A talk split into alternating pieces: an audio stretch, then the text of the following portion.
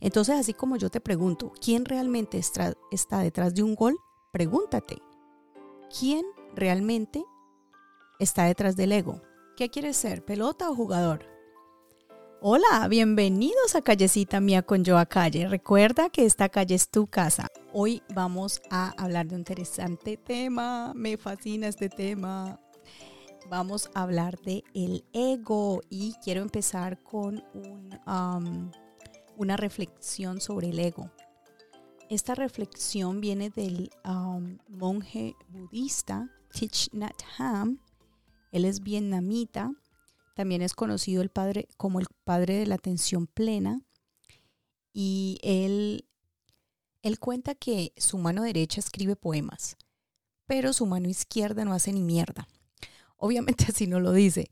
Bueno, el caso es de que em, él dice que su mano derecha em, no le dice a la mano izquierda, vea, usted no sirve para nada, ni tampoco la mano derecha tiene complejo de superioridad, ni la mano izquierda tiene complejo de inferioridad. Y él dice que en sus dos manos existe la sabiduría de no, discriminación. También nos cuenta que un día él estaba em, golpeando un clavo, una puntilla, y de repente en vez de darle al clavo, se golpeó un dedo e inmediatamente su mano derecha cuidó muy tiernamente la mano izquierda, que fue la que se martilló. Sin embargo, la mano derecha en ningún momento pensó sacarle en cara el favor a la mano izquierda por haberla cuidado. Ni tampoco la mano izquierda le dijo a la derecha, vea, usted, mano derecha, que me ha hecho tanto daño, deme ese martillo que quiero justicia. En ningún momento eso sucedió. Las dos manos saben que están juntas y están unidas. Y nosotros estamos unidos a nuestro ego. Pero ¿cómo es la relación? He ahí la interrogante. Bueno, vamos a ver, ¿qué es el ego? Escuchen este dato curioso. Em, el ego viene del latín que significa yo. Y en algunas definiciones eh, el ego aparece como un exceso de autoestima. Y esto me parece curioso y mucho porque autoestima es lo que necesitamos y en exceso. O sea que el ego es bueno tenerlo. El problema es cuando nos salimos de los esquemas, de la norma, cuando entramos en el fanatismo. Como iría mi definición, nos creemos la gran cuca, la gran chimba, la última Coca-Cola del desierto, eh, creemos que nos tiramos el pedo más arriba del hueco. Entonces, pues ya sabemos, el ego es inevitable. Hagámoslo nuestro aliado, que conscientemente lo aceptemos como una fuerza constructiva, así fracasemos una y otra y otra vez. Em, el escritor Ramiro Calle, él dice, él, dice en una de sus frases que em, el que fracasa una vez se deprime. Em, el que fracasa tres veces es un maestro. Cuanto más alta es la autoestima, más bajo es el ego. Y cuanto más bajo es el ego, más alta es la autoestima. Entonces hay que trabajar en eso. La definición más común Em, es el estudio del yo.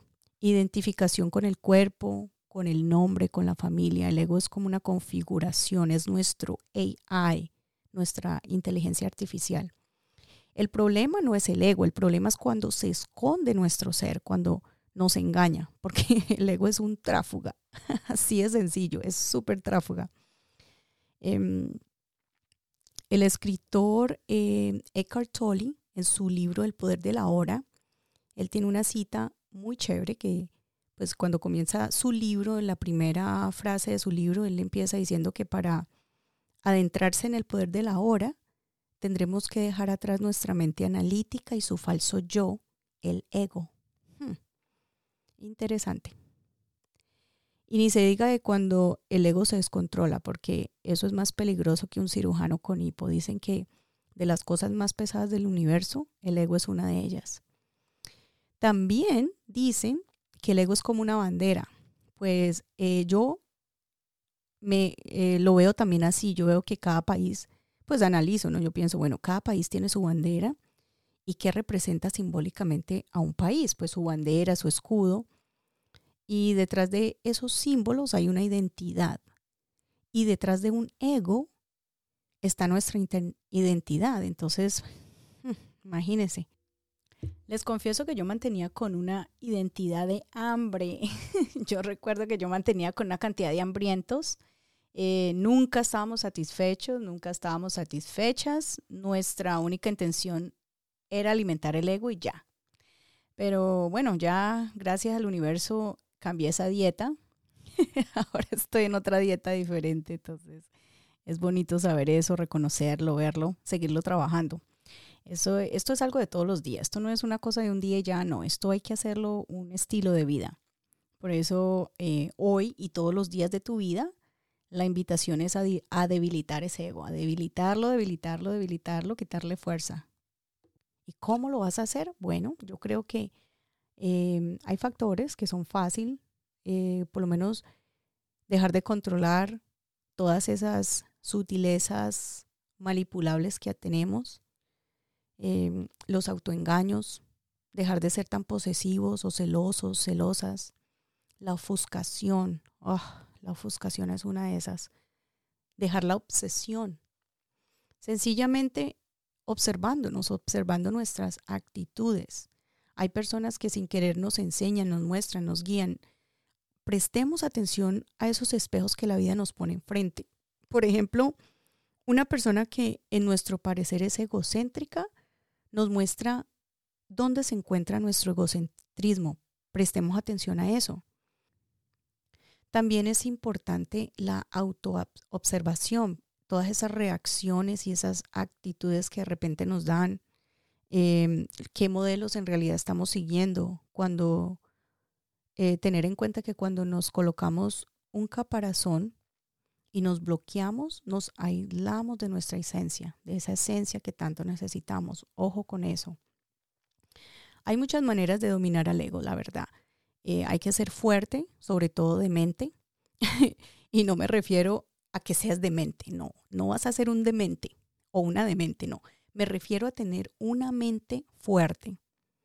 Otra manera que puedes hacer es mm, la mejor de todas, dar amor a los demás, soltar suelta, suelta, suelta.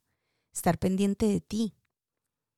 Tú y tu guerra interna, eso es contigo y tu guerra interna. Fíjense que detrás del ego se esconden guerras. Y en las guerras nadie razona. Entonces, esa guerra interna que tienes, tú ahí con tu ego, trabajarla, ¿no? Para que razones. ¿Nos vamos a la guerra o vivimos en paz? ¿Cómo es la cosa? aprendamos a conectar em, con ese verdadero ser, con la presencia, con tu presencia, con la paciencia, con tu paciencia. Vamos a contribuir colectivamente, pero con dulzura. ¿Cómo lo vamos a hacer? Bueno, yo todavía estoy trabajando en eso. no crean, no crean que la cosa es fácil, no señor, pero es un trabajo diario. Por eso los invito a que esto sea parte de un diario. Se va haciendo más fácil sí se va haciendo más fácil a medida de que uno va haciendo el ejercicio todos los días. ¿Cómo más podemos dominar al ego? Bueno, algo que se me viene a la mente es, em, así como dice Don Omar en su canción Bandolero, él dice que em, el no juzgarme se les agradece, el beneficio de la duda cualquiera merece. Entonces, em, es como un simbolismo para hacia el ego, no juzgar el ego inmediato, ¿verdad? No llegar a esa conclusión negativa de inmediato, sin embargo, que nos queda un poco de duda. Es como esa persona labiosa que te dice lo que quieres escuchar y tú sabes que lo que te dice no es desde la sinceridad. Eso sucede mucho, ¿no? Es decir, das el beneficio de la duda, pero también te quedas con un poco de duda. Entonces, estar conscientes de que, bueno, sí, esto quiero escuchar, pero me lo estás diciendo sinceramente porque a veces también es bueno eh, que me digan lo que no quiero escuchar. y, y recibir, y recibir eso eh, muy positivamente, ¿no? Con el ego hay que desaprender muchas cosas, hay que eh, matar esa mente antigua. Hay personas que creen que porque se bañan y se perfuman y pues su, su interior se embellece. ¿Qué es eso, por favor? no hay peor. Hay otras también que creen que, o que prenden saumerio, ¿no? Y que creen que van a resolver 20 años de trauma por hacerlo. Por favor, no. Bueno, lo que sí yo les puedo decir es que em, tenemos una, una voz en nuestra cabeza. Si tú tienes esa voz en la cabeza, créeme que ese es el mecanismo de la mente que te ayuda a protegerte del dolor. El ego conduce el comportamiento de nuestra conciencia para hacer mejores decisiones y estar alineados con el alma. Porque aquí no es cuestión de dejar el ego, sino entenderlo y hacerlo parte de nuestro diario vivir, en realidad. Si le preguntáramos al escritor, eh, psicoterapeuta Alejandro Jodorowsky, él nos diría que hay cuatro egos. Hmm, imagínense. Y él los define como las cuatro energías que animan nuestro organismo, que son como cuatro caballos que hacen avanzar el carro de nuestro yo corporal. Y él las define como intelectual, emocional, sexual, creativo, material. Jodorowsky hace buen énfasis en que el ego emocional es sin duda el ego que más enferma a la persona y a la sociedad y es el aspecto del ser humano que más frecuentemente requiere sanación. ¡Wow! ¿Sí? Lo emocional, es que definitivamente, bueno, vamos por buen camino, creo, ¿no? Si me preguntas a mí, yo digo que em, el ego es como el ego es como esa pelota con la que mete los goles desde un partido amistoso hasta un mundial, cualquiera, un partido amistoso cualquiera hasta un mundial. Desde un bajo hasta un alto rendimiento, veámoslo de esa manera, ¿no?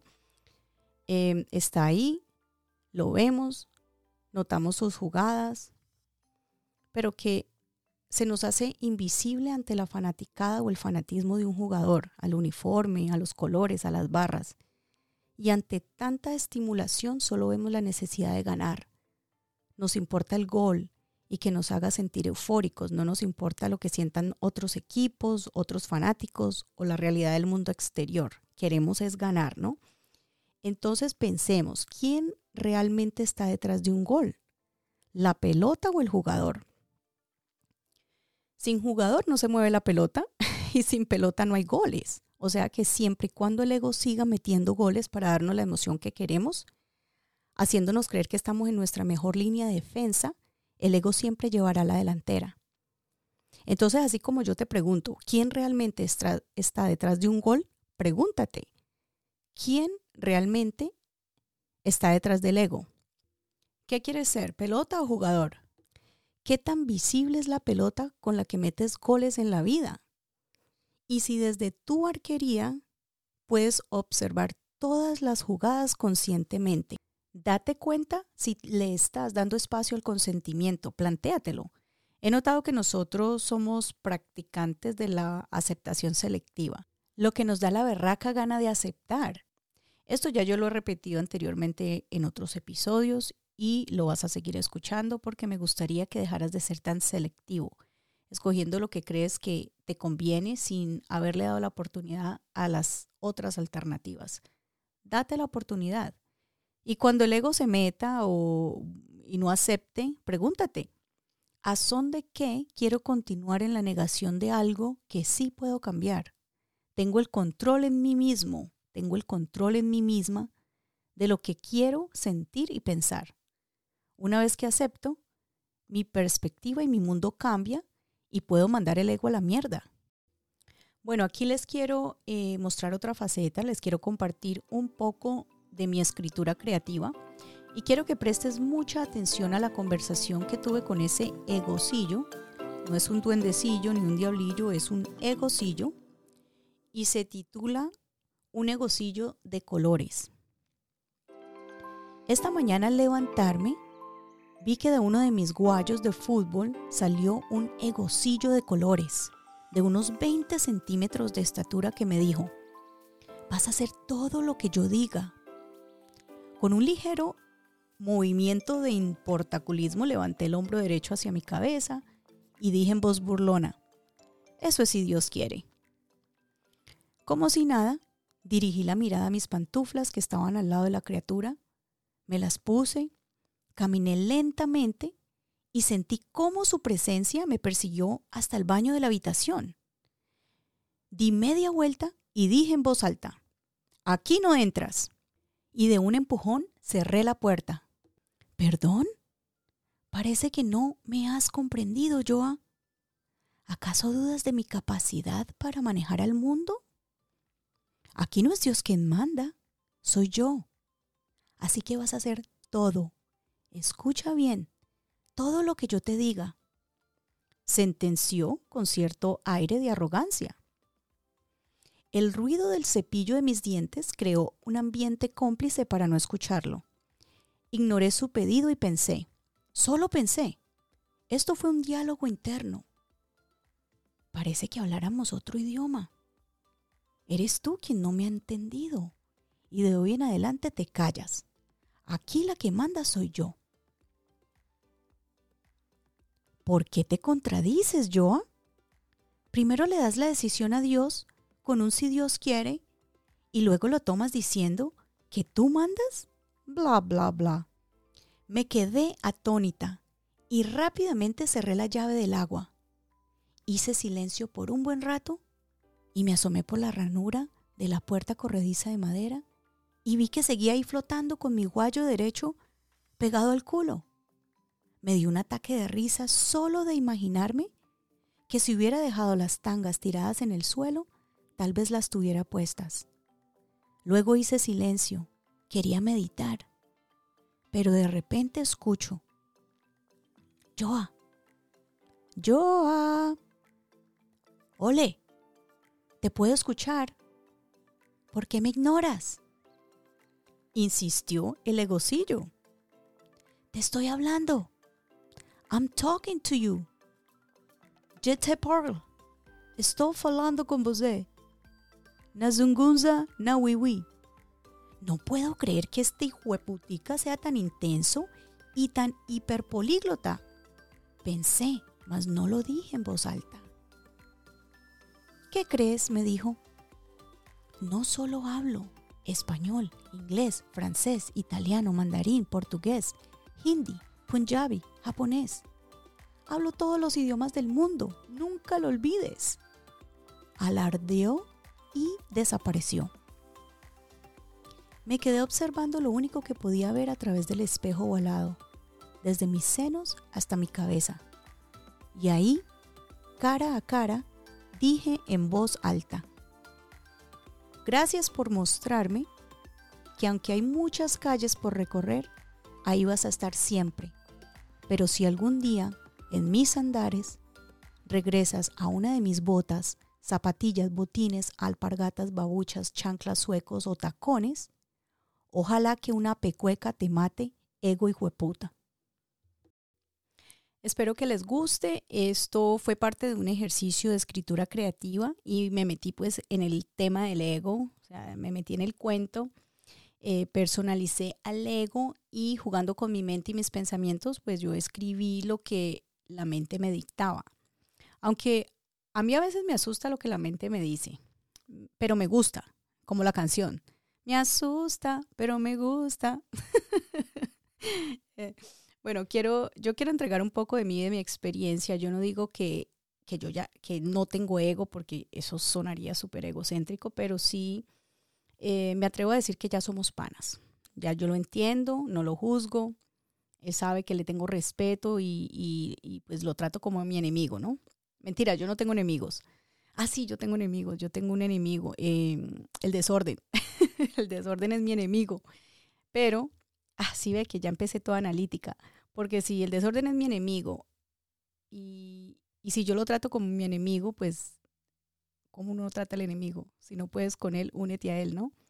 Entonces ahora van a creer que soy desordenada porque si el desorden es mi enemigo y me uno a él, por ende soy desordenada. Ay, ay, ay. No, no, no. mejor dicho. Bueno, si ven los que les digo, es que esto es una cosa muy curiosa. Em, empieza uno con la analítica y esto se vuelve, y esto pues me devuelve, la verdad, me, me, me acuerdo del dicho, la frase que mencioné anteriormente de Eckhart Tolle, donde él dice que para entrarse en el poder de la hora tendremos que dejar atrás nuestra mente analítica y su falso yo, el ego. Y básicamente es, o sea, pensando mucho, nosotros no podemos entrar en el poder de la hora. Si queremos estar muy conscientes de la hora, de lo que estamos haciendo, del momento, eh, esta mente analítica y estar pensando cada rato y estar en ese egocentrismo, eso no nos va a ayudar absolutamente para nada. que es de lo que hablo en la lectura que les compartí del egocillo, donde em, trato de, cuando estoy en el baño y trato de estar en esa mente y quiero, empieza esa mente analítica, ¿no? Porque es que el ego está ahí y es como si fuera, por eso me gusta personificarlo, porque no solamente eso, los pensamientos en sí, los sentimientos, para hacerles cartas o para desahogarme o tengo que personificarlo. Hago de cuenta que es otra persona y bueno, lo que tenga que decir. Insultos, muchos amores, etcétera. Pero ayuda, me ayuda muchísimo. Entonces, pues los invito y, para que hagan ese ejercicio, es, es muy bacano.